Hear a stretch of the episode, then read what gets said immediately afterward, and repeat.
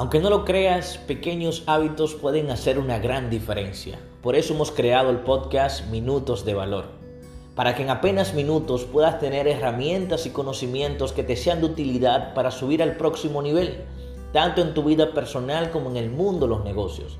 Mi nombre es Eury Siriaco.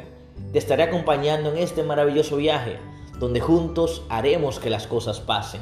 Mantente presto y haz lo que te dé la gana. ¡Boom! Saludos emprendedores, empresarios. Para mí es un gran placer y un honor poder estar una vez más aquí con ustedes compartiendo en este podcast Minutos de Valor. Mi nombre es Eury Siriaco y hoy estaremos hablando de un tema sumamente interesante, cómo sacarle provecho al fracaso.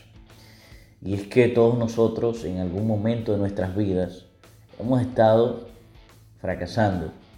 Porque cuando tú estás haciendo algo, intentando de hacer cosas nuevas, generalmente en la primera experiencia que tienes eh, vives el fracaso. Y esto pasa porque tal vez todavía no estamos preparados para poder tener el éxito que andamos buscando y estamos en el, en el proceso de ensayo y error para poder descubrir o autodescubrir lo que realmente funciona y lo que realmente puede hacer que las cosas pasen de la manera correcta. Voy a compartir contigo cinco elementos que debes de considerar para poder sacarle provecho al fracaso. Así que no te despegues.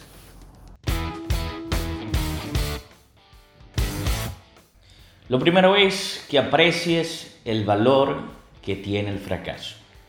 El éxito se obtiene a través del aprendizaje.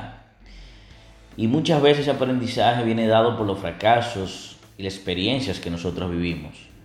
El fracaso sería como un marcador de kilómetros.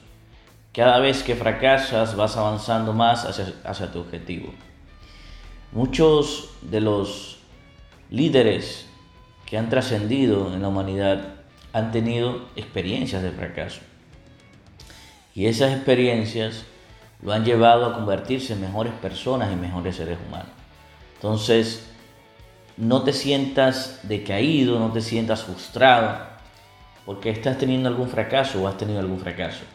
Porque esto simplemente es un aprendizaje que te prepara para algo mejor y para lograr tus objetivos. Lo segundo es que no tomes el fracaso de manera personal.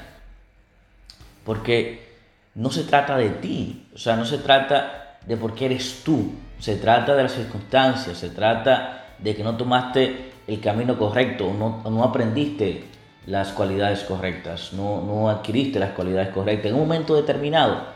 Y eso no quiere decir que va a ser permanente, tú lo puedes cambiar con la preparación y con el aprendizaje que tienes de esa experiencia de fracaso. Si tomas el fracaso como algo personal, jamás podrás aprovecharlo para tener éxito.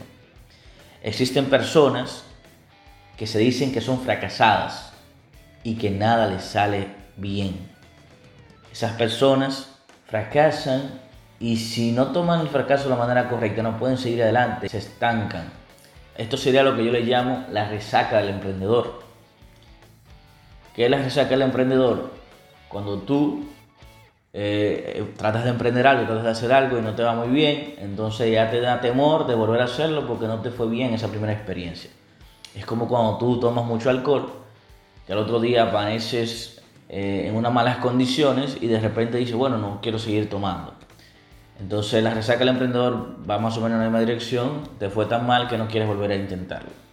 Lo número tres es que el fracaso te sirva para ratificar, no como una experiencia de frustración como te mencioné antes. El fracaso puede ser un indicador de cambio de rumbo en tu vida, en tus proyectos, en lo que sea que estés haciendo puede ser un momento ideal para reorganizar tus estrategias y redefinir tus objetivos en base al, sueño y al fin que tú tienes. Puede ser que estés tomando el camino equivocado en un momento determinado, que no tengas la preparación, no tengas eh, las cualidades todavía necesarias para poder enfrentar ese reto que tú quieres enfrentar.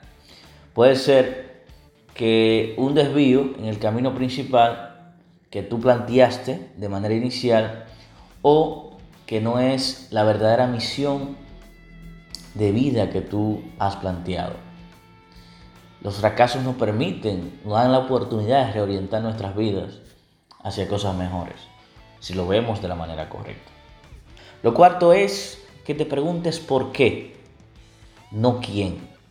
Muchas veces, cuando nosotros fracasamos, tratamos de buscar culpables.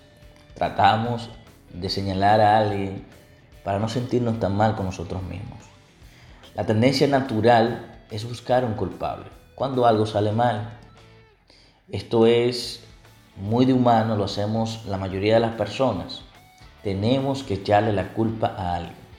La próxima vez que tengas un fracaso en tu vida, pregúntate el por qué fracasaste, no quién tiene la culpa. Si tratas de buscar culpable donde no lo hay, de los fracasos que has tenido, jamás serás capaz de vencerlos jamás serás capaz de vencerlos. Te estás enfocando de manera errónea en el fracaso, en la experiencia que viviste, buscando culpable en vez de buscar la razón por la cual tú fracasaste. Lo quinto, no dejes que el fracaso te mantenga en el suelo. La vida muchas veces nos va a tirar al piso. Lo más importante